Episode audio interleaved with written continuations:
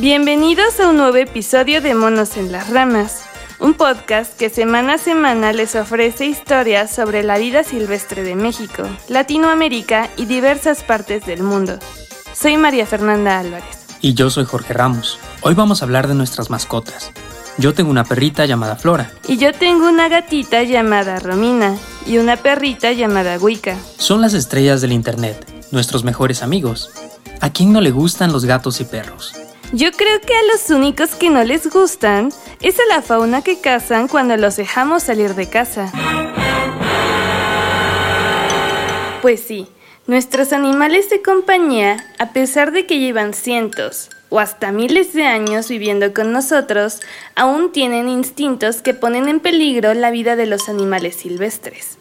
Y para eso hablaremos con un experto en el tema. Mi nombre es Isaac Mella Méndez, soy biólogo, maestro en neurotología y actualmente realizo el doctorado en neurotología. Eh, me dedico a la investigación científica enfocada a la ecología urbana, particularmente desarrollando proyectos sobre aspectos espaciotemporales de mamíferos silvestres y exóticos, es decir, las relaciones e interacciones que pueden establecerse entre animales silvestres y domésticos, principalmente en ambientes urbanos. La primera vez que escuché sobre el trabajo de Isaac, me enteré que quería conocer cuáles eran las especies más cazadas por gatos aquí en la ciudad de Jalapa. Romina, mi gata, es muy cariñosa y le gusta que le acaricien la colita todo el tiempo. Siempre procuro mantenerla dentro de mi casa, pero recuerdo una vez que salió corriendo por la puerta. Yo asombrada por su velocidad salí como rayo tratando de atraparla. Para cuando me di cuenta, tenía un pequeño pajarito en su hocico. Sin duda, más de una persona que nos escucha o nos va a escuchar pudiera encontrarse o estar en la situación de donde su perro o gato puede capturar algún animal silvestre, ya sea una lagartija, un ave, un sapo, una rana, lo que sea. Y esto de entrada pudiera parecer algo sin gran relevancia, pero si comenzamos a considerar tal vez la frecuencia con la que lo realizan, es decir, el número de mascotas que existen a nivel local, a nivel regional, estatal, nacional o mundial, podemos encontrar citas muy exorbitantes, muy sorprendentes. No solamente por el hecho de que los perros y gatos depreden o los maten, es como los afectan, sino que también de manera indirecta los pueden estar afectando. Se han visto casos en donde las aves se dejan de alimentar, en donde ven la presencia de un perro en 50 metros, o también que los mamíferos dejan de visitar las áreas en donde olfatean la presencia de perros o gatos, porque regularmente ellos marcan territorio. Cuando las personas llevan sus perros a los parques ecológicos, muchas veces también están afectándolos. Pueden transmitirles ciertas enfermedades como el moquillo, o el parvovirus y muchas veces llegan eventualmente a morir. Y finalmente pueden disminuir las presas naturales de los depredadores silvestres y esto conlleva a que se desplacen a otros sitios y orillarlos a una extinción local. Particularmente los gatos tienen una conducta depredatoria más fuerte que la de los perros porque seguramente por su reciente domesticación es que lo tienen, pero básicamente son esas interacciones donde los pueden estar afectando. Los perros han estado con los seres humanos desde hace aproximadamente 14.000 años, aunque hay algunos fósiles de hasta 30.000 años de antigüedad. Antes de que se dejaran acariciar la pancita, eran feroces lobos que se acercaron a los campamentos de los primeros humanos para aprovecharse de los desperdicios que estos dejaban, y poco a poco se convirtieron en nuestros amigos, sobre todo porque eran grandes cazadores. Los lobos viven en grupos y tienen estructuras sociales, lo cual probablemente fue muy importante para que se adaptaran a vivir con nosotros. Los felinos, por el contrario, son solitarios. Los gatos que tenemos como mascotas son descendientes de gatos monteses africanos. Han estado cerca del ser humano desde hace 9.000 a 7.500 años, y se cree que se acercaron a los asentamientos humanos para aprovechar la abundancia de ratones en donde se guardaban cereales, y poco a poco la gente los fue alimentando hasta que se adaptaron a vivir con nosotros. Ya nos podemos imaginar todos los animales que están a la merced de nuestras mascotas, pero a veces, al estar en la ciudad, no nos damos cuenta de la gran cantidad de animales silvestres que andan alrededor. Durante el día regular son más afectadas las aves y reptiles porque termorregulan en ese horario. Y durante la noche regularmente los anfibios y los mamíferos son los más afectados porque es su horario de actividad. Si hablamos de grupo más afectado por perro o gato, se sabe que los perros pueden perjudicar más a los mamíferos de tamaño mediano, como son cacomixles, zorras, grises, armadillos, tlacuaches y demás.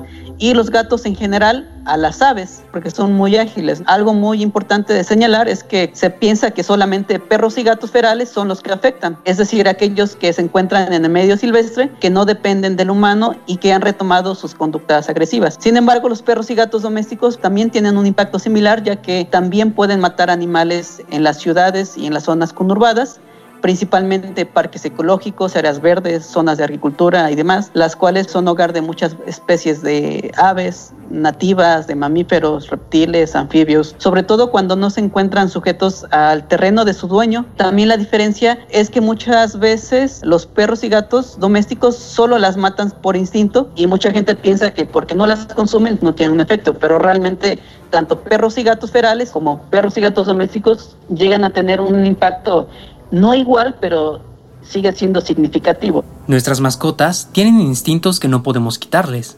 Es parte de quienes son. Pero nosotros somos sus dueños y por ende somos responsables de lo que ellos hagan. Si traemos un perro a nuestro departamento y rompe el jarrón favorito de nuestro roomie, nosotros tenemos que pagarlo, no el perro. Por ejemplo, un jarrón es un objeto que podemos reemplazar, pero no podemos ir a la tienda para reemplazar a la fauna que habita en un ecosistema. Entonces, ¿qué podemos hacer? En ese contexto yo siempre he tratado de resaltar eh, pues la importancia de una tenencia responsable que implique un buen cuidado y mantenimiento de los animales de compañía dentro del hogar o de su patio por lo menos, siempre cuidando con el suficiente alimento y con buenas atenciones por parte de sus humanos, puesto que es su único nicho ecológico, les brinda más años de vida tenerlos en el hogar, a diferencia de las mascotas que están en libertad, porque esto disminuye el riesgo de contraer enfermedades por virus, por bacterias, a que se alimenten de animales envenenados. Una de las maneras en que nosotros hemos abordado esta problemática es a través de charlas en diferentes congresos, conferencias, en escuelas, en reuniones donde hacen esterilizaciones de perros y gatos, porque eso le sirve a la gente tener una mayor información, porque realmente nosotros no podemos concientizar nosotros podemos sensibilizar a la gente a este tipo de temas para que con este tipo de información les sea más fácil cuidar a sus mascotas porque realmente ven el beneficio hacia animales silvestres, pero también hacia sus mascotas. Es complicado tratar estos temas. Un día intenté hablar con mis vecinos acerca de los daños que causan los gatos ferales a la fauna silvestre, ya que ellos suelen tener sus gatos fuera en las calles. Les entrega algunos folletos e información impresa en la puerta de sus casas. Ellos, en lugar de comprenderlo, se molestaron muchísimo y optaron por romper la información que les había dado fuera de mi casa. A través de todas las investigaciones que han hecho en las ciudades se ha visto que hay mucha fauna silvestre todavía y que esa fauna silvestre todavía tiene mucha importancia en la dispersión de semillas, en controlar los insectos, las cucarachas, las arañas, y que realmente si desaparecieran todas las lagartijas que existen en Jalapa, en la ciudad, pues imagínate todos los insectos que nos cubrirían.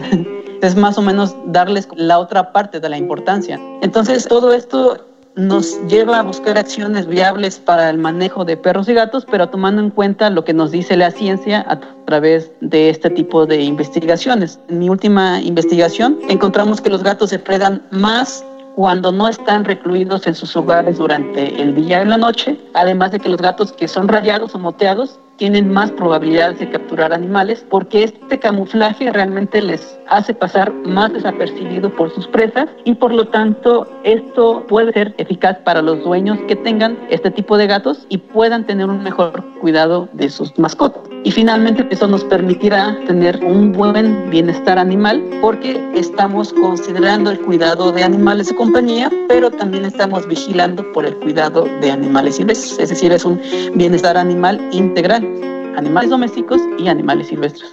Los gatos que son mejores cazadores tienen su pelaje moteado o rayado. Curiosamente, el gato montés africano, que es un ancestro salvaje de nuestras mascotas, se caracteriza porque es muy parecido a un gato doméstico, pero más grande. Tiene el doble de tamaño, un gatote, y su pelaje justamente es rayado lo que le permite ser un fantástico depredador. No es necesario que entremos a ver las cifras para poder apreciar el problema, solo basta con pensar. Cada cuanto nuestro gato llega a casa con un ave, un grillo o un ratón. ¿O qué tan seguido vemos a nuestros perros juguetear con lagartijas en el jardín? Y pensar qué pasa si estos animales que tan felices nos hacen se quedan sin supervisión. Tampoco se trata de que nos sintamos mal. Solo debemos cambiar un poco nuestra rutina y enseñarle a nuestras mascotas a cambiar la suya. Actualmente nos estamos quedando en casa por la pandemia, y así como encontramos cosas que hacer, podemos acostumbrar a los gatos que apenas están creciendo a quedarse en casa y brindarle entretenimiento suficiente a los gatos mayores podemos mantener un espacio adecuado para que nuestros perros no anden libres y fuera de casa. En fin, hay muchas cosas que podemos hacer si tenemos suficiente imaginación. Nos importa el mundo y nos gustan nuestras mascotas. No es tan complicado encontrar una forma para que vivamos armoniosamente. Y hay bastante información en línea que podemos utilizar para darnos nuevas ideas de cómo podemos ayudar a solucionar esta crisis ambiental. Aquí sí, como muchos dicen, el cambio está en uno. Gracias por escucharnos. Este episodio fue producido por María Fernanda y por mí. Agradecemos a Isaac Mella por compartirnos un poco de su tiempo y conocimientos.